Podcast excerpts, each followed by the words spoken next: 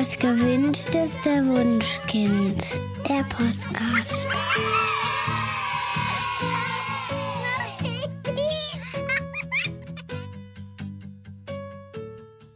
Hallo und herzlich willkommen zu Das gewünschteste Wunschkind, der Podcast mit Daniel Graf und Katja Seide. Ja, hallo ihr Lieben, schön, dass ihr wieder mit dabei seid. Wir haben heute Michelle Jussi eingeladen und wenn ihr regelmäßig bei uns reinhört, dann habt ihr vielleicht schon die ein oder andere Folge mit ihr gehört. Michelle ist Psychologin und Familienbegleiterin bei den frühen Hilfen und unterstützt dort Frauen während des ersten Lebensjahres ihres Kindes, die unter starken psychischen Belastungen leiden. Herzlich willkommen, Michelle. Hallo, ihr zwei. Vielen Dank für die Einladung. Michelle, wir haben ja mit dir schon über die Erschöpfung von Eltern und elterliche Schuldgefühle gesprochen, aber heute soll es um etwas ganz anderes gehen. Du hast nämlich ein neues Buch geschrieben und darin geht es darum, wie wir mit unseren Kindern besser ins Gespräch kommen. Das kennt wahrscheinlich jeder auf unsere Frage, na, wie war es heute in der Kita? Kommt von unserem Kind ein kurzes Gut oder weiß nicht. Aber sehr viel mehr lässt sich unseren Kindern oft nicht entlocken. Außer vielleicht ist es gerade Bettgehzeit, dann sprudeln die Ereignisse des Tages häufig nur so aus dem Kind heraus.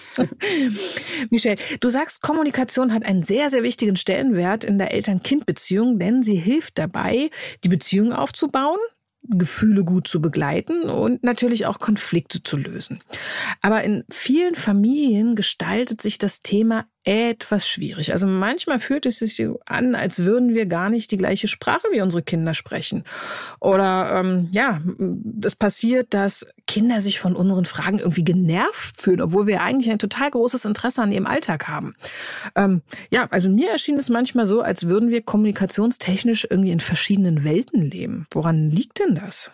Ja, ich, ich denke, es ist wichtig zu wissen, dass das nicht nur so scheint, sondern wirklich so ist. Und dass das eigentlich für alle Menschen zutrifft. Mhm. Jeder lebt in seiner eigenen Welt und äh, diese Welt ist geprägt von äh, Erfahrungen und der Kindheit und dem, was man gelernt hat, hat. Und, und wir haben alle eine eigene Brille auf, wie wir dann auch eine Situation einschätzen zum Beispiel. Oder was uns wichtig erscheint, wo unsere Prioritäten liegen. Und ähm, zwischen Erwachsenen hat sich dafür einfach eine gute Brücke gebildet und das ist eben die Kommunikation. Weil ich Gedanken nicht lesen kann, muss ich sie prinzipiell erfragen. Wie siehst du das eigentlich? Und jetzt unterscheidet uns von unseren Kindern aber nicht nur diese Brille der Erfahrung, äh, sondern eben auch noch der Entwicklungsstand. Mhm. Also während ich mit dem Erwachsenen mich schon auf vielleicht dem gleichen äh, oder hoffentlich dem gleichen Entwicklungsstand ähm, unterhalten kann und entsprechend die Fähigkeiten kognitiver und sprachlicher Natur habe, um diese Brücke zu schlagen, fehlt die dann bei den Kindern noch. Also nicht nur eine eigene Welt, sondern auch noch ganz andere Fähigkeiten, um diese Welten dann auch miteinander zu verbinden. Und da, da liegt halt der Schlüssel für die Eltern, wenn sie den Entwicklungsstand verstehen äh, und dass Kommunikation so wichtig zum Verbinden ist, dass sie das dann sehr gut nutzen können auf der Ebene der Kinder. Ja, okay, dann, dann lass uns doch jetzt mal gleich am Anfang über die Entwicklung von Kindern sprechen. Also ähm, das haben wir auch in unseren Büchern immer geschrieben, dass das ganz wichtig ist, ähm, sich intensiv damit äh, zu beschäftigen, um zu wissen, was Kinder überhaupt schon können genau. und wo sie, äh, wozu sie entwicklungsbedingt vielleicht noch gar nicht in der Lage sind. Ähm, ich glaube, als allererstes ist da die Sprachentwicklung interessant. Wie verläuft die denn so? Genau. Ja, wenn wir, also wenn wir von Kommunikation sprechen wollen, müssen wir natürlich gucken, wie die Entwicklung läuft. Mhm. Ich habe mich im Buch auf die ersten sechs Jahre so ein bisschen ähm, konzentriert und die wichtigsten Punkte rausgenommen. Also ich fand es äh, total wichtig, dass man weiß, dass ähm, eigentlich Babys von Anfang an kommunizieren. Also nicht erst, wenn sie wirklich Wörter benutzen, sondern auch schon vorher mhm. Und tatsächlich schon Ende der Schwangerschaft anfangen ähm, zu hören und ganz aufmerksam für die Sprachmelodie ähm, der Mutter sind und diese dann auch erkennen, wenn sie äh, geboren sind und sich daran dann orientieren, also diese dann suchen. Und dann ähm, kommunizieren sie das Wissen zum Leid vieler Eltern hauptsächlich natürlich noch über Weinen und Schreien. Das ist so das äh, Hauptkommunikationsmittel in diesem Alter, also so äh, in den ersten sechs Monaten. Wobei da schon viele Eltern dann, äh, wenn sie feinfühlig reagieren, merken, dass auch das nicht immer dasselbe ist, mhm. sondern da gibt es Nuancen mit Hunger und Kälte und äh, Müdigkeit, da weinen sie unterschiedlich. All, all das ist schon Kommunikation und sie kommunizieren sehr viel nonverbal. Mhm. Da habe ich als Beispiel gebracht, zum Beispiel, dass sie sich bei Überreizung wegwenden, also äh, den, den Kopf wegdrehen, wenn sie ihre Ruhe haben wollen. also nonverbale Signale, die, glaube ich, Eltern dann sehr helfen können, ihr Kind besser einzuschätzen und die sie auch eigentlich so ganz intuitiv dann lernen, wenn sie eben äh, nah am Kind dran sind. Dann beginnt das coole langsame Brabbeln und äh, Spuckebläschen machen und äh, erste erste Silben machen, was ja auch mega süß ist, wo sich dann Eltern voll freuen, wenn die wenn die ersten Kombinationen wie Pa Pa und Ma Ma passieren. Ist jetzt aber im, in der zweiten Hälfte des ersten Lebensjahres meistens eher noch wirklich ähm, eher willkürlich, also halt so nachgebrabbelt und noch nicht mit Bedeutung versehen. Mhm. Bedeutung bekommen diese Silbenkombinationen dann so mit 12 bis 18 Monaten. Und da wird dann eben langsam wirklich Mama und Papa oder Dada mit irgendeiner Bedeutung verknüpft. Und sie können auch schon kleine Anforderungen, also so, so guck da Ball, äh, das äh, verstehen können sie da schon sehr viel, auch wenn sie es noch nicht artikulieren können. Und dann werden es langsam so zwei Wortsätze, eben da Ball oder Ball spielen. Ähm, das ist dann so die Vorstufe für die Sätze, mhm. wo sie dann auch selber auch Willen kriegen, so ein bisschen, den sie dann auch artikulieren wollen. Und dadurch ähm, bilden sie dann so die ersten zwei Wortsätze bis hin zu im zweiten, dritten Lebensjahr dann die ersten vollständigen Sätze, also sehr einfache, ja. kurze Sätze äh, mit Hauptwort, Tunwort und äh, einem Objektiv, also einem Gegenstand oder so. Mhm. Aber die sind dann vielleicht sogar schon grammatikalisch richtig. Was äh, Eltern ein bisschen durcheinander bringt, ist, dass die Kinder sehr viel mehr verstehen, als sie ausdrücken können. Also mhm. da ist eine Riesenschere. Mhm. Äh, und ähm, da, das, da kollidieren dann ein bisschen die Erwartungen miteinander. das wird aber dann, äh, das schließt sich dann Richtung Vorschule. Also da ähm, schließt sich die Schere immer mehr zwischen dem, was sie verstehen können und was sie äh, was sie auch ausdrücken können. Und wichtig ist, dass sie so zwischen vier und fünf Eigenschaftswörter aufsaugen weil sie ganz viel beschreiben wollen. Ähm, da, da ist ein riesen äh, Interesse daran, sich selber zu beschreiben, die ganze Umwelt zu beschreiben. Also sie laufen durch, viele Kinder laufen dann durch die Gegend und beschreiben einfach alles um sie herum. Mhm. Und da merkt man auch, dass sie versuchen, die Welt zu verstehen. Das zeigt sich dann wirklich schön im Sprachausdruck. Dass sie versuchen einzuordnen, wie fühle ich mich, wie fühlst du dich, was sehe ich, was ist um mich herum, was ist anders, wo sind die Unterschiede.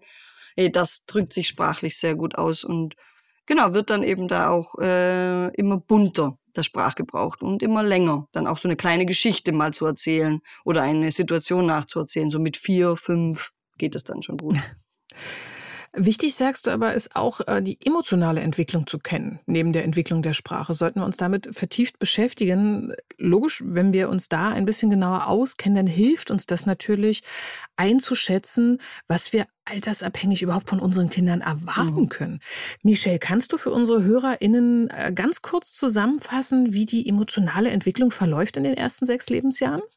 Ja, gerne, ne, weil ich auch glaube, dass das ultra wichtig ist und auch irgendwie mit der Sprachentwicklung zusammenhängt.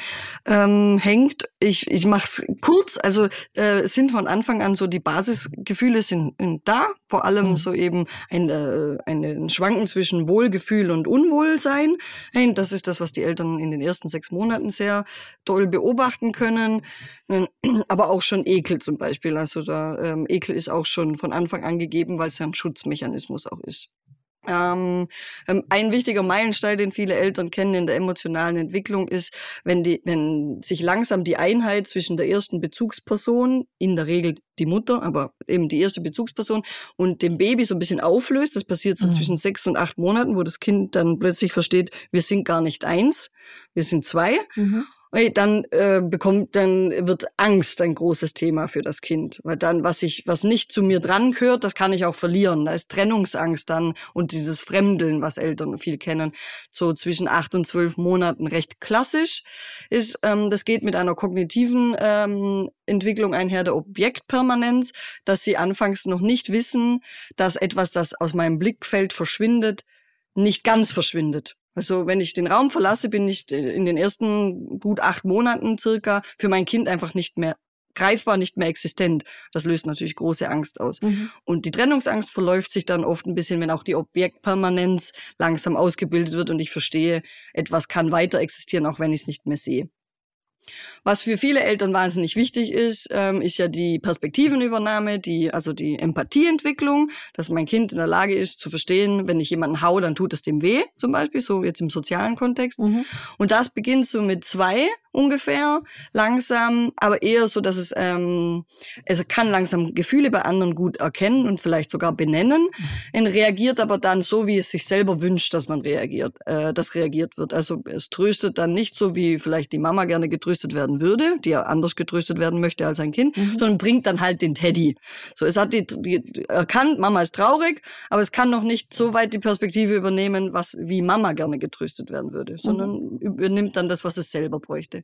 Das ist aber voll der wichtige Schritt, um dann weiter zu lernen, ah, okay, andere Menschen fühlen andere Sachen als ich und brauchen vielleicht dann auch andere Dinge als ich. Das, da tun Eltern gut dran, wenn sie es eben viel kommunizieren. Wenn ich traurig bin, hilft mir das zum Beispiel. Und ähm, was sie auch noch in der Zeit so mit vier, fünf lernen, wo ja alle so ganz äh, ungeduldig drauf warten, ist äh, Gefühle zu regulieren. Das ist, beginnt so mit, äh, mit vier, fünf kriegen sie da immer mehr Fähigkeiten in die Richtung. Vorher sind sie ihren Gefühlen meistens sehr, sehr ausgeliefert.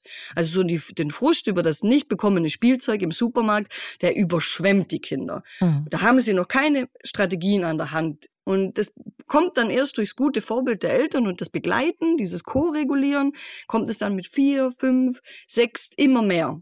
Und da hilft auch wieder die Sprache wahnsinnig, weil damit kann ich Strategien vermitteln erklären, beschreiben, wie ich mich fühle, was dann passiert und wie man damit umgehen könnte. Genau, das denke ich so sind die, die großen Meilensteine in der emotionalen Entwicklung, die, über die man vielleicht gut Bescheid wissen sollte, so in Kürze. Hm. Und dann gibt's ja noch die, äh, die geistige Entwicklung von Kindern. Ähm, welche sind da die wesentlichen Entwicklungsschritte? Das habe ich auch im Buch, also nur ganz kurz angeschnitten, weil ich mir dachte, so als Background-Information auch recht wichtig. Ich, ähm, da denke ich, ist es auf, auf jeden Fall äh, ziemlich die Objektpermanenz, die ich schon gesagt habe, ist mhm. äh, so ein Wendepunkt und das habe ich schon erklärt.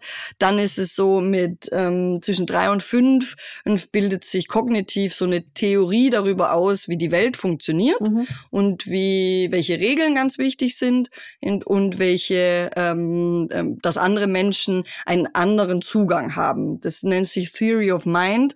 Und da kann man sich wirklich vorstellen, ich habe eine Theorie darüber, wenn äh, wenn ich das und das mache, dann reagiert meine Mama so und so, weil das hat, das habe ich schon erlebt oder das hat sie mir schon erklärt. Mhm. Das ist so eine richtige Theorie mit Annahme, Hypothese und die wird dann auch immer wieder geprüft. Hilft reagiert Mama regelmäßig so, also immer wieder so. Und dann gibt es eine Theorie über die Mama, über den Papa, über die Oma, über den Kindergarten und diese Theorie wird äh, mit ganz vielen Warums und ganz vielen Nachfragen, ganz viel Beschreiben immer weiter gefüttert. Wird. Diese Theorie haben wir bis bis ins Erwachsenenleben, nur füttern wir sie leider dann nicht mehr so viel mit Informationen, woraus bei uns Erwachsenen dann zum Beispiel Vorurteile entstehen. Da hat man schon eine Theorie und überprüft sie nicht mehr. Und in dem Alter machen Kinder das aber ganz, ganz massiv. Und dann haben wir noch so, ja. so relativ, also äh, noch so ein paar andere Fähigkeiten wie Ursache, Wirkungszusammenhänge. Also das entsteht so, wenn die Kinder dauernd die Sachen mhm. runterwerfen und gucken, ob das immer runterfällt. Oder sie lernen langsam auch Realität und Fantasie besser zu unterscheiden, in, wenn sie Geschichten hören oder wenn sie was anschauen, dass sie dann hinterfragen, ist das jetzt echt, mhm. sind das echte Menschen, sind das, ist das eine Geschichte, ist das Erfindung? Zeitgefühl und Gefühl für Zahlen. Halt, das sind alles so Vorbereitungen auf Problemlösefähigkeiten. Ich muss Dinge erstmal begreifen und beschreiben können, um sie dann auch lösen zu können. Ähm, die Aufmerksamkeit steigt und sie fangen auch so an, Pläne zu schmieden, äh, mehrere Arbeitsschritte zu planen. Das sind alles ähm, so kognitive Leistungen. Das Gedächtnis steigt auch ähm, sehr an. Sie können in die Zukunft langsam denken, zumindest ein klein, ein ja. ganz kleines Stück. und ähm, genau, alles so die in Richtung Problemlösefähigkeit und kreative Ansätze finden und selber auch einen Konflikt äh, dafür Ideen aufbringen. Das sind so kognitive Leistungen in dem Alter. Ah, okay. Mhm, okay. Super. Dann haben wir jetzt erstmal einen wunderbaren Überblick darüber, wann unser Kind in etwa was lernt und welche Schritte es dabei macht. Es gibt aber auch ein paar Dinge, die können Kinder erst sehr, sehr spät verstehen. Und wir sollten sie daher eher bei der Kommunikation mit den jüngeren Kindern vermeiden. Welche sind das denn? Mhm. Da habe ich eins ganz besonders herausgestrichen, weil ich der Meinung bin, dass es für die Kommunikation mit Kindern fast Gift ist. Und das ist der Sarkasmus. Mhm. Mhm. Ähm, wenn man sich nämlich anschaut, was wir jetzt besprochen haben, diese drei großen Entwicklungssäulen, äh, dann braucht es tatsächlich alle drei ausgeprägt, um Sarkasmus verstehen zu können. Also ich muss schon verstehen, dass äh, Menschen anders, äh, anders denken, anders fühlen. Ich muss Sprach so ein richtig gutes Sprachgefühl und Sprachverständnis haben ähm, und ähm, ich muss auch schon eben diese The Theorie gebildet haben, ähm, dass ähm, Menschen manchmal Sachen sagen, die sie gar nicht meinen. Und wenn ich diese drei Dinge nicht habe, kann ich Sarkasmus nicht verstehen. Und dann habe ich da jemanden sitzen, der sagt, ach nein, wie schön, schon wieder ein Kritzelbild. Und äh, bekomme eine, äh, einen, also einen Inhalt, einen sprachlichen Inhalt, der sagt, oh schön, Kritzelbild, mhm aber, aber ich höre irgendwas, also irgendwas höre ich noch was anderes, irgendwie die Stimme passt nicht, Mama sagt das normalerweise anders, Papa sagt das normalerweise anders oder die Pädagogin sagt das normalerweise anders. Also, und irgendwie, äh, also das ist so eine Dissonanz dann da mhm. und die mhm. verunsichert sehr. Okay. Und das können Kinder eben noch nicht auseinanderhalten und bekommen dann ganz komische Botschaften. Und da glaube ich, dass das über längeren Zeitraum einfach wirklich die Kommunikation also unangenehm gestaltet. Und weil sie es eben auch nicht verstehen können, nicht wissen, was sie damit anfangen sollen. Mhm. Dann, ähm, was sie auch noch nicht können, so ist der Subtext. Wir sagen ja gerne mal, äh, es zieht, wenn wir wollen, dass die Tür zugemacht wird. Mhm. äh, um das, also äh, das ist auch etwas, was Kinder dann so, ja, das ist halt eine Aussage. Okay, es zieht. Mhm, mhm. Ja, merke ich oder merke ich nicht, ist mir egal. Äh, aber dass ich jetzt deswegen die Tür zumachen soll, ähm, ist nicht klar kommuniziert. Mhm. Da fehlt Klarheit in mhm. der Kommunikation. Und dann ähm, könnte es zu Frust führen, so, ja, hey, ich habe doch gesagt, es zieht, mach jetzt die Tür zu. Also da äh, sind die Erwartungen dann eben die falschen und das führt dann zu Frust und Frust ist dann wieder ein Beziehungskiller quasi. Mhm. Ähm, Fremdwörter, Fremdsprache ist relativ naheliegend, dass da vielleicht auch einfach noch ein bisschen der Zugang zu fehlt, ähm, wenn wir irgendwie Denglisch reden oder eben wirklich Fremdwörter benutzen. Und, ähm, doppelte Verneinungen sind ganz schwer. Verneinungen sind generell ein bisschen ein Problem für, für Kinder, dass sie das Nein gerne nicht hören und man besser aktiv formuliert, statt mhm. nicht hochklettern sagt man lieber bleibt unten. Mhm. Das hören sie viel leichter. Und dann so ganz lange Schachtelsätze und Bandwurmanweisungen, alles was so wirklich über die Aufmerksamkeitsspanne hinweggeht, sollte man vielleicht auch lieber in kleine Teile, in kleine Häppchen packen und nicht so ähm, vage verklausulieren, wie zum Beispiel geht ein Zimmer aufräumen. Ja. Das ist ja eigentlich eine Aufgabe, die viele kleine Aufgaben beinhaltet. Und da tut man gut dran, wenn man die auch klar in kleine Häppchen teilt. So, mhm. okay, alle Lego-Teile in die Kiste, mhm. alle Bücher ins Regal. So, statt ja. diese große, über, überwältigende Aufgabe geht ein Zimmer aufräumen. So. Ähm, jetzt. Ja, das ist schwierig. Okay, jetzt ähm, denke ich mal, dass, dass das kindliche Spiel, äh, dass das eine gute Möglichkeit ist, um mit unseren Kindern auch in, in, in Kommunikation zu kommen, ins Gespräch zu kommen. Ähm, müssen wir, äh, also hast du dich in deinem Buch auch äh, ums kindliche äh, Spiel gekümmert, wie da die Entwicklung so ist? Ja, habe ich mir auch kurz angeschaut, weil es ja im Buch prinzipiell um spielerische Ideen geht, um mhm. in Kontakt zu kommen. Und dann ist es sicherlich interessant auch zu schauen, welche Spielarten in welchem Alter besonders interessant sind. Mhm. Und, und ähm, die, die wichtig, ich würde sagen, die so die wichtigsten Punkte, ähm, die man da vielleicht wissen sollte, ist, dass also Spiel einfach wirklich eine wahnsinnig wichtige Lernstrategie für unsere Kinder. Es ist nicht nur Zeitvertreib, so wie wir Erwachsenen jetzt vielleicht mal die die Konsole anmachen, um einfach nur äh, Zeit totzuschlagen oder uns abzulenken oder was anderes zu erleben, sondern wirklich dazu dient, äh, die, das Gelernte zu üben, zu erproben, die Umwelt kennenzulernen, die Verhaltensweisen kennenzulernen mhm. Ähm, und ähm, oder unsere Welt zu begreifen. Deswegen wollen sie so gern mit Dingen spielen, die wir dauernd in der Hand haben. Unser Handy, die Fernbedienung, Kochlöffel. Also man sieht das ja äh, auf Social Media so lustig jetzt zur Weihnachtszeit, halt wie die, wie, wie man den Kindern was hinlegt, ein cooles blinkendes Spielzeug und einen Kochlöffel. Mhm. Und sie greifen alle immer zu den Alltagsgegenständen und spielen dann damit, um unsere unsere Welt zu begreifen. Und da machen sie so ein bisschen ähm, Phasen durch, wie zum mhm. Beispiel eben, dass sie äh, besonders gerne Ursache-Wirkung-Spiele machen, mhm. in der Zeit, in der sich eben auch die geistige We Entwicklung genau auf das konzentriert. Und das üben sie dann durch Spiel. Mhm. Da sind diese Spielsachen gut, wo man dran ziehen muss und dann passiert irgendwas. Also wenn ich an dem, an dem Band ziehe, dann rollen die Kugeln runter. Ursache-Wirkung. Und, oder was sie halt wirklich wahnsinnig gern und lange und ausdauernd spielen, sind Rollenspiele. Das ist für Eltern ganz, ganz schlimm oder für viele Eltern ganz schlimm. Aber das ist halt das soziale Üben, das äh, mhm. Rollen mhm. einnehmen. Mhm. Wie ist das, wenn man in den Kindergarten gebracht wird? Wie kann man Konflikte lösen? Wie fühlt es sich an, ein Superheld zu sein, wenn ich zum Beispiel ein schüchternes Kind bin? Also das ist eine ganz intensive Phase des Rollenspiels ähm, und passiert oft eben so zwischen, zwischen drei und sechs Jahren sehr intensiv, dass sie da dieses soziale, Interakt interaktive sehr üben übers Rollenspiel. Dann haben wir noch so eine komische Konstruktionsphase, wo man oder Dekonstruktionsphase, das ist irgendwie so eine Phase, wo sie entweder alles dauernd zusammenbauen und Höhlen bauen und Lego lieben oder Duplo lieben, eben, oder wo sie plötzlich alles zerlegen, ohne Sinn. Man, man kann mhm. gar nicht so richtig nachvollziehen, warum jetzt das ganze Zimmer, jede Schublade rausgezogen ist, aber es muss irgendwie. Äh, ich erinnere mich. Ja, ich, ich habe das auch ganz ähm, intensiv durch mit meinem. ähm, aber ähm, es scheint ganz wichtig zu sein, mal so alles, alles zu dekonstruieren und zu gucken, wie es funktioniert und ob man es wieder zusammenkriegt.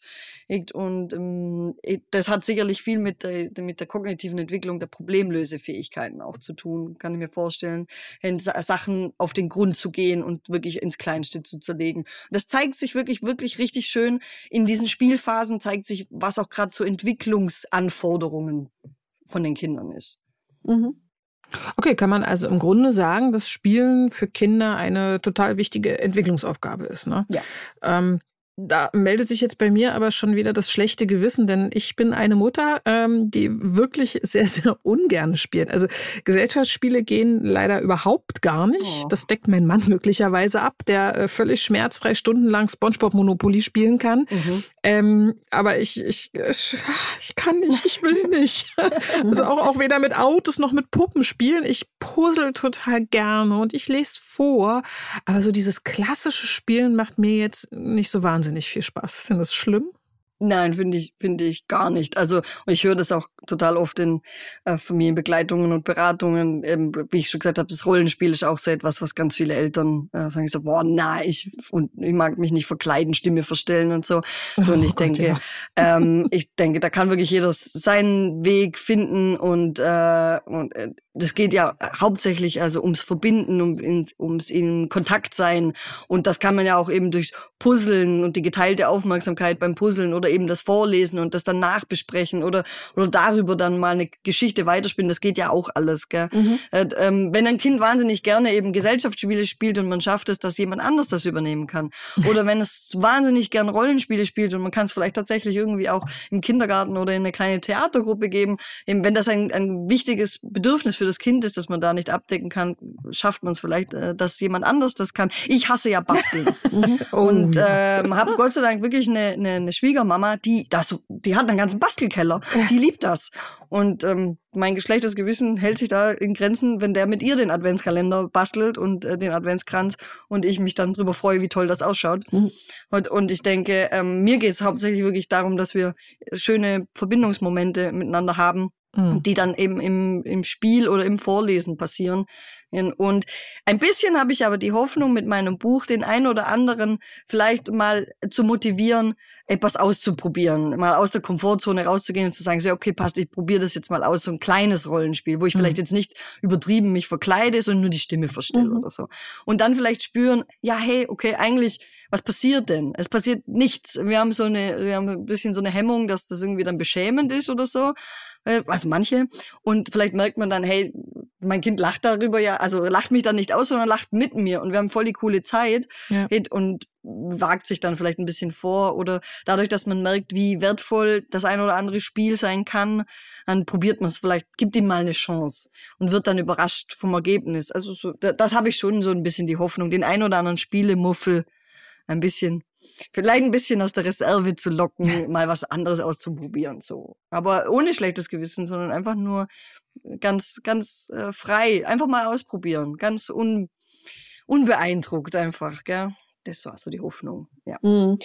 Auf dieses Quatsch machen kommen wir später noch zu sprechen. Mhm. Äh, Quatsch mit Soße heißt das bei dir. Aber lass uns mal jetzt noch mal kurz auf die Kommunikation zwischen Eltern und Kind zurückkommen. Äh, Michelle, du sagst, ähm, dass es nicht nur darauf ankommt, welche Worte wir dabei vermitteln, sondern ein wichtiger Schlüsselfaktor auch unsere grundsätzliche Haltung ist. Also wahrscheinlich versteht jeder äh, von unseren HörerInnen, was jetzt mit Haltung gemeint ist, aber ich würde äh, trotzdem gerne da nochmal genauer darauf eingehen. Also unsere Haltung besteht ja aus verschiedenen Elementen. Ähm, welche sind das denn genau und was können wir tun, um die positiv zu, zu fördern oder sie auch einfach erfolgreich zu vermitteln? Mhm, genau. Also es ist ein bisschen vergleichbar auch mit der, mit der bedürfnisorientierten Erziehung, wo man ja auch sagt, eigentlich ist es keine irgendwie Erziehungsmethode oder Strategie und machst du XYZ, dann passiert das, genau. sondern es ist mhm. so eine innere Haltung, also die, die man an, also nicht anwendet, sondern hoffentlich dann auch ähm, verinnerlicht. Und das ist bei der Lebt. Kommunikation ja eben auch so, dass es darum geht, ähm, dass wir sehr aufmerksam zum Beispiel sind. Also, ähm, dass wir die Aufmerksamkeit ganz gezielt in dem Moment, in dem wir in Kontakt gehen oder eine, eine Kontaktanfrage vom Kind kommt, dass wir dann wenn es uns möglich ist im Alltag, da dann aufmerksam sind. Also vielleicht wirklich mal kurz weglegen, was wir gerade machen, den, den kleinen Handstaubsauger oder das Handy oder mm, ich bin auch schon mal rechts rangefahren, weil ich gemerkt habe, mein Sohn will da jetzt wirklich unbedingt drüber reden. Okay. Und es war eine gute Gelegenheit, es ging. Ähm, und dann habe ich gesagt, okay, passt, ich fahr schnell ran, erzähl. Mhm. Und ähm, diese Aufmerksamkeit dann eben ungeteilt zu bekommen, glaube ich, ist ähm, wahnsinnig ein, ein ganz, ganz tolles Erleben für die Kinder. Dann ist ein Element dieser Haltung eine Geduld.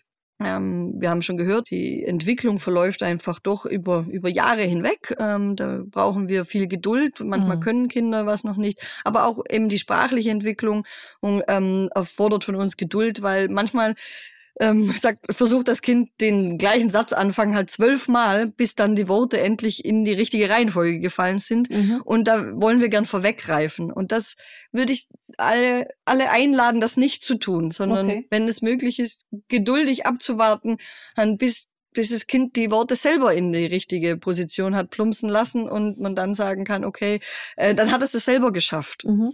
Und wir nehmen es nicht vorweg. Das ist auch, finde ich, so ein bisschen ähm, ein Teil der Haltung, wo ich sage, okay, ich lasse dir deinen Raum, um auch Fehler zu machen und auch, auch selber danach zu suchen und es selber zu schaffen und ich nehme es nicht vorweg.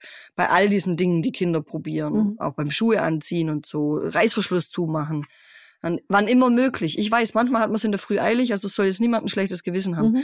Ähm, manchmal hat man es in der Früh eilig und dann macht man diesen Reißverschluss zu, okay? Weil man muss halt zur Arbeit, man muss pünktlich zum Zug, alles, alles vollkommen in Ordnung. Und wann immer es halt möglich ist, die Chance ergreifen, dass das Kind selber den Satz bilden kann, den Reißverschluss zumacht, so.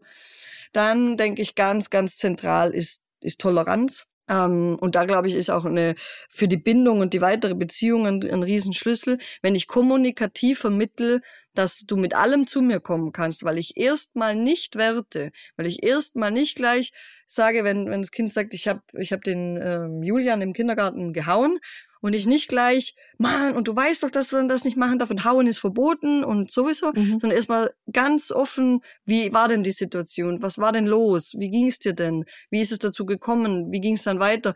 Dann vermittle ich da so eine ganz offene Haltung, wo, wo erstmal alle Gefühle sein dürfen und jede Perspektive vielleicht auch. auch und die trägt sich da bin ich relativ zuversichtlich bis, bis, in, bis in die Pubertät, bis in die Jugend. Und wo sie dann immer noch spüren, ich kann, ich kann mit den Problemen und Sorgen und meinen Fehltritten oder, oder meinen Abweichen vom Plan zu meinen Eltern kommen. Mhm. Das, da, da glaube ich, da, das ist ein Riesengeschenk. Ja. Das ist eben so das Annehmen des Kindes mal so als, als, als Ganzes und als, als nicht äh, unbeschriebenes Blatt, sondern als, als vollwertigen Menschen, der, in der sich in der Entwicklung befindet. Ja. Und dann als letztes, was ich noch sagen möchte zur Haltung, mhm. das ist der Respekt. In, weil Sprache kann sehr respektlos sein, ja. wenn wir, äh, wenn wir eben Kinder manchmal lächerlich machen, weil sie etwas noch nicht geschafft haben oder nicht können oder weil sie etwas falsch aussprechen, wenn wir uns über sie lustig machen, weil sie irgendwas Lustiges falsch gesagt haben ähm, oder eben wenn wir von oben herab oder über sie reden, obwohl sie anwesend sind und mit anderen peinliche Geschichten teilen, obwohl sie da sind und vielleicht dann auch verlegen werden oder sich schämen. Ähm, wenn wir sie labeln, also auch das tatsächlich, wenn wir ihnen dauernd irgendwelche Sachen zuschreiben, ist es auch, kann es auch schwierig sein, dass es ähm, den Respekt vor dem Kind, das macht man leider manchmal auch salopp einfach, gar nicht böswillig, einfach salopp. Und da denke ich, ist eine gewisse Aufmerksamkeit für Sprache und den Respekt, den man in der Sprache zum Ausdruck bringt, ganz, ganz wichtig. Ja. Absolut. Mhm. Jetzt haben wir ganz, ganz viel Theorie gehört, was ich persönlich ja. eher liebe, weil, weil, ach, äh, diese Grundlagen, die finde ich total toll. Ich kann mir aber vorstellen, ähm, dass viele Eltern jetzt da draußen sitzen und das, äh, also darauf brennen, das Gehörte umzusetzen und anzuwenden. Ähm, ich denke mal, Michelle, dass du bestimmt noch ein paar Tipps für unsere HörerInnen hast, für die praktische Umsetzung von dem, was sie gerade gehört haben. Ja, das, also, ja.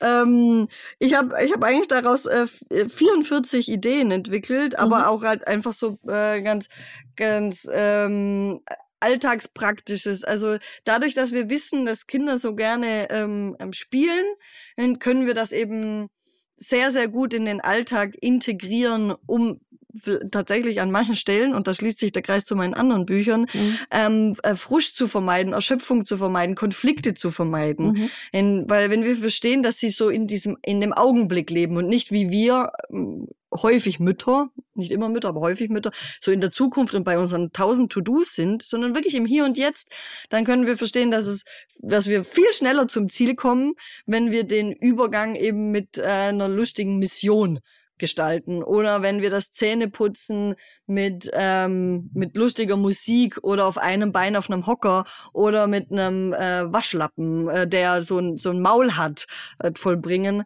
dass wir dann uns ganz viel Kraft und ähm, ja Konflikt vielleicht auch an manchen Stellen sparen kann, was uns dann ja wieder Kraft für andere Momente gibt, mhm. die, weil nicht jeder Konflikt ist vermeidbar und soll vermieden werden. Und alltagspraktisch, denke ich, ist auch für viele Eltern sehr äh, relevant, wie man Kinder auf unangenehme Dinge vorbereitet, wie zum Beispiel einen Arztbesuch oder einen Friseurbesuch, äh, Dinge, vor denen Kinder in dem Alter oft Angst haben, mhm. ähm, wo ich dann eben über vorbereitendes Spiel, in dem man es zu Hause schon mit Teddys ausprobiert. Ich muss ja nicht immer ich das Rollenspiel machen. Ich kann ja Stofftiere dann auch vielleicht zum Patienten erklären, äh, mhm. äh, die das Kind dann untersuchen kann, um zu erfahren, wie so eine Situation abläuft. Ähm, alltagspraktisch ist vielleicht auch zu, sehr, sehr hilfreich, dass ich äh, äh, statt einem Verhör nach dem Kindergarten, ähm, was gab's, mit wem hast du gespielt, was hast du gemacht, ich vielleicht auch einfach mal ein bisschen abwarte, weil das Kind gerade aus einer sehr kooperativen äh, Anpassungszeit rauskommt und vielleicht jetzt einfach mal äh, erst den Akku wieder aufladen muss und gar nicht reden will und ich äh, mein Kind gut beobachten kann, wann es dann von sich aus dann ein Gesprächsangebot macht, um da dann anzugreifen, äh, also dann anzugreifen, aufzugreifen, bitte nicht angreifen. um, ähm, genau und dass wir Interessen mit den Kindern teilen können. Also äh, gerade die Geschichten, was du vorher gesagt hast, Daniel, dass du gerne vorliest, ist die geben uns ja total viel Nährboden für weitere äh, Gespräche. Ja, was, was fasziniert dich denn an der Hauptfigur oder an der Geschichte oder was, was hat dich, gibt's Fragen da dazu? Und ähm, wir interessieren uns halt für den Tagesablauf, aber Kinder haben halt andere Interessen und wenn wir dafür offen sind, ähm, können wir uns super mit ihnen verbinden, weil wir dann in ihre Welt eintauchen. Was gefällt dir bei der Serie besonders oder bei der Geschichte oder eben was war für dich das Coolste heute im Kindergarten? So, da denke ich, ähm, können Eltern richtig praktisch anpacken, weil sie da gut in die Welt des Kindes eintauchen können. Mhm. Mhm. Ja, wenn euch das jetzt alles zu schnell ging, ähm, wir haben es ja schon mehrfach angesprochen. Michelle, du hast auch ein Buch über das Thema Kommunikation mit Kindern geschrieben. Das ist im Humboldt Verlag erschienen und heißt Kinderleicht ins Gespräch kommen. Und da könnt ihr alles nochmal ganz genau nachlesen. Wir verlinken das natürlich auch wie immer in den Show Notes. Und auch das ist schon angesprochen worden. Michelle hat darin ganz, ganz viele Spielideen gesammelt, die es uns Eltern erleichtern, in den Kontakt mit unseren Kindern zu treten. Also da sind ganz, ganz viele tolle Ideen für die verschiedensten Situationen dabei. Und ähm, jetzt haben wir gerade natürlich noch mal drüber gesprochen und auch am Anfang der Folge schon mal drüber, gerade diese Situation, wie schaffe ich es denn jetzt mehr aus dem Alltag zu erfahren? Du hast gerade gesagt, dem Kind ist es gar nicht so unglaublich wichtig, aber als Eltern wünschen wir uns schon mehr aus der familienergänzenden Betreuung zu erfahren. Ähm, wie komme ich denn da ganz praktisch ins Gespräch mit meinem Kind? Dafür, also für diese Abholsituation, ähm, empfehle ich total oft, dass ich äh, als Vorbild vorangehe und von meinem Tag erzähle. Mhm. Äh, was ist denn, was sind denn eigentlich die Dinge, die Kinder, äh, die, die Mama jetzt wissen will? Also ja. wenn ich frage, wie war es im Kindergarten, dann ist gut tatsächlich eigentlich eine absolut ausreichende, vollständige Antwort. Sie befriedigt nur nicht das, was wir wissen wollen. Und, und ähm, wenn ich Eltern dann empfehle, so, ja, hast du, erzählst du denn auch von deinem Tag?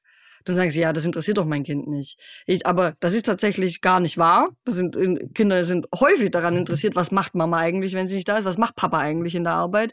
Und sie lernen dadurch, was sind denn so die Dinge, die, die ein anderer Mensch vielleicht wissen möchte. Und dann erzähle ich eben, ähm, ich bin heute, erst war ich in einer großen Teambesprechung, da sind wir äh, ganz viele Leute zusammen am Tisch gesessen und haben, haben ähm, Dinge besprochen. Und danach war ich noch auf einem Einzeltermin und habe einer Familie geholfen. Die haben ein ganz junges Baby und da äh, weiß die Mama noch nicht so genau, wie das alles abläuft. Und habe ich ihr das erzählt und, und geholfen und gezeigt auch. Und das findet mein, mein Sohn echt total interessant meistens und fragt dann auch selber nach, mhm. wenn ich ins Auto steige, sage, wie war denn dein Tag heute? Was hast du gemacht? Hast du, hast du heute ein Baby gesehen? Und dadurch hat er gelernt, dass ich auch mehr wissen will und erzählt dann auch mehr. Also im Buch heißt das Mein Tag, Dein Tag, mit dem ich einfach Eltern ermutigen möchte, hey, macht es mal vor. Erzählt selber. Mhm. Dann merken die Kinder auch, hey, cool, okay, so funktioniert das. Und das ist ja auch wieder total verbindend. Das macht Mama, wenn sie weg ist. Das macht Papa, wenn er weg ist. Mhm. Ähm, ein anderes ist ähm, der Abend. Du hast es ganz, ganz am Anfang schon angesprochen. Irgendwie geht abends bei den Kindern plötzlich, bei vielen Kindern, nicht bei allen, aber da geht dann plötzlich der Mund Bettvermeidungsstrategie nenne ich das, ja. genau. Aber vielleicht ist es auch einfach diese wahnsinnig tolle Situation, gell? dieses äh, Kuscheln, zur Ruhe kommen und dieses Verbundensein, Zusammensein. Und, und im Alltagsstress äh, ergibt sich so eine Situation eher selten. Mhm. Und vielleicht kann man auch mal schauen, ob man eine ähnliche Situation am Nachmittag schaffen kann. Irgendwie mhm. so eine kleine Ruhepause, wo man sich ins Zimmer, in eine Kuschelecke, in so ein Tippi, in so ein Zelt, in eine selbstgebaute Höhle zurückzieht und eine ähnliche Situation schafft wie am Abend die dann vielleicht auch die Zunge lockert. Mhm. Oder man räumt am Abend mehr Zeit dafür ein, wenn das das, also dass man irgendwie den Abend so umgestaltet, dass dann am Abend dafür Zeit ist, mit so einer, zum Beispiel einer gute Nachtkiste, die das Kind abends so phasenweise zur Ruhe bringt. Erstmal noch was Austobendes, um die Energie abzubauen, mhm. dann was zur Ruhe kommendes wie Vorlesen und dann noch ein Gespräch, wo man sagt, ja, und jetzt erzählt jeder noch ein oder zwei Sachen. Also nicht so eine ganze, nicht den ganzen Tag und die, alles, was du gegessen hast, sondern ein, zwei ganz besondere oder vielleicht auch was, was dir nicht aus dem Kopf geht. Kinder sollten ja auch lernen, diese Dinge, die ihnen nicht aus dem Kopf gehen, hin, wie sie die verbalisieren können. Dann frage ich vielleicht, gibt's gibt's irgendwas, worüber du heute oft hast nachdenken müssen, mhm. was dir oft eingefallen ist? Okay. Genau. So. Ich habe vorhin. Das wären so meine, meine Tipps. Ja, ich, ich habe ja vorhin schon ähm, den, den Quatsch mit Soße angesprochen. Also den, ja. wenn wir zusammen herzhaft mit unseren Kindern lachen können. Ähm, mhm. erklär mal ganz kurz, wie, wie funktioniert es und also wodurch wird da unsere Beziehung gestärkt? Also Quatsch mit Soße ist auch einer meiner Lieblingsimpulse äh, aus dem Buch. Mhm. Auch, ähm, das ist tatsächlich einfach wirklich, dass ich ähm, eine eine blöde Situation oder irgendwas, was das Kind nicht gerne machen möchte, mit Quatsch äh, versüße und auflockere. Äh, ich, ich rede vielleicht wie ein Minion, das kennen viele Kinder und, und bringt dann einfach zum Lachen und Lachen baut halt wahnsinnig viel Stress ab. Äh, Lachen ist einfach sehr befreiend, Lachen ist, Lachen ist verbindend, wenn beide lachen, äh, weil sie das Gleiche in dem Moment erleben. Das ist dann die geteilte Aufmerksamkeit, ähm, wir empfinden das Gleiche.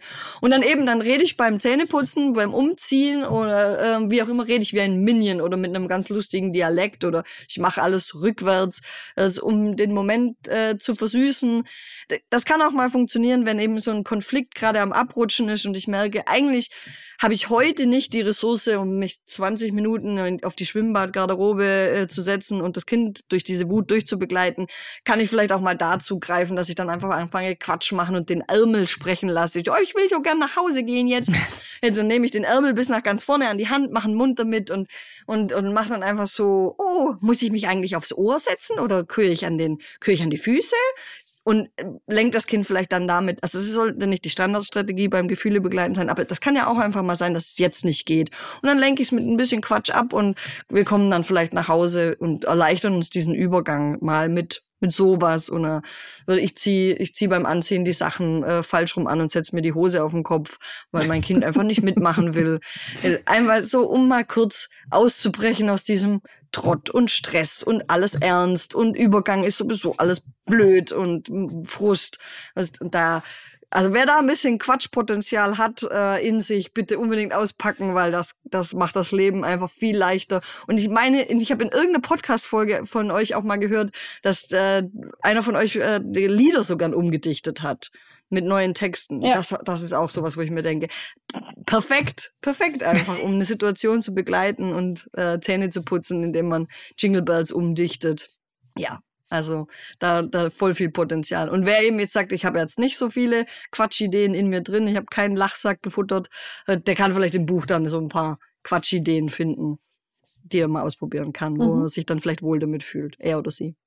Michelle, ähm, zum Schluss unserer Folge würde ich mich noch sehr über ein paar Ideen zum Thema Einschlafen freuen. Das ist ja in dieser Altersspanne häufig mh, hm, mit Herausforderungen verbunden. Ähm, wie, wie kann man denn das Einschlafen spielerisch lösen?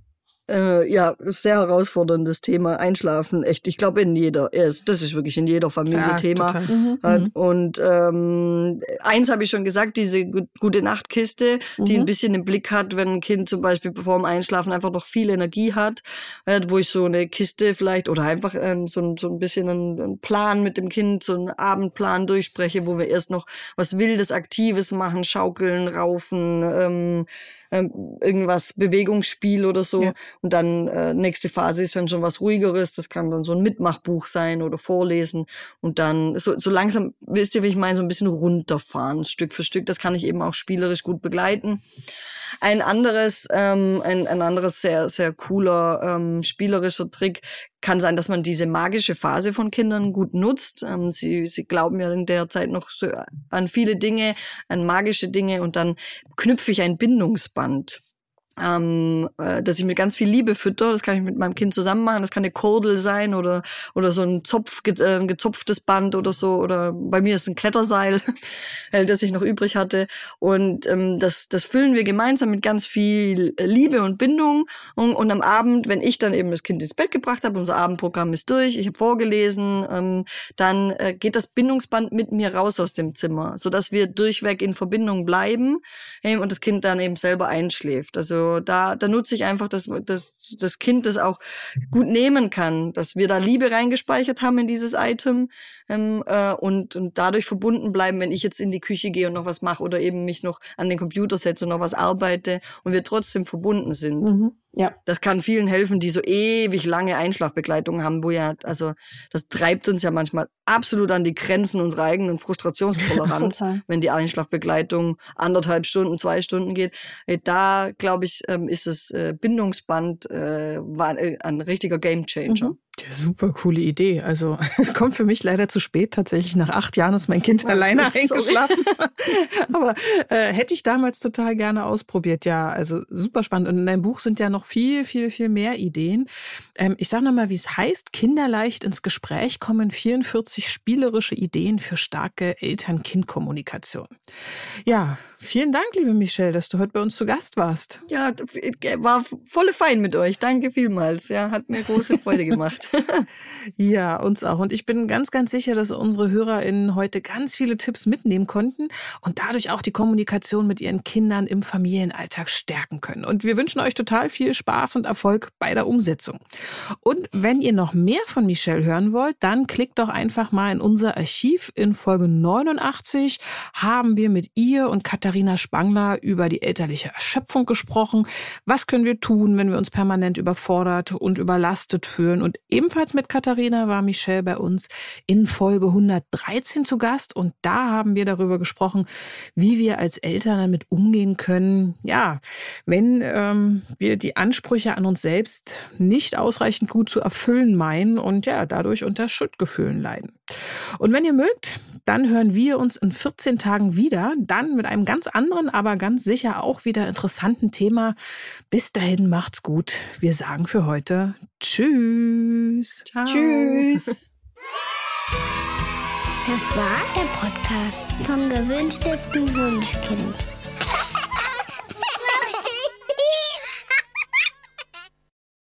Dieser Podcast ist eine Produktion der Audio Alliance.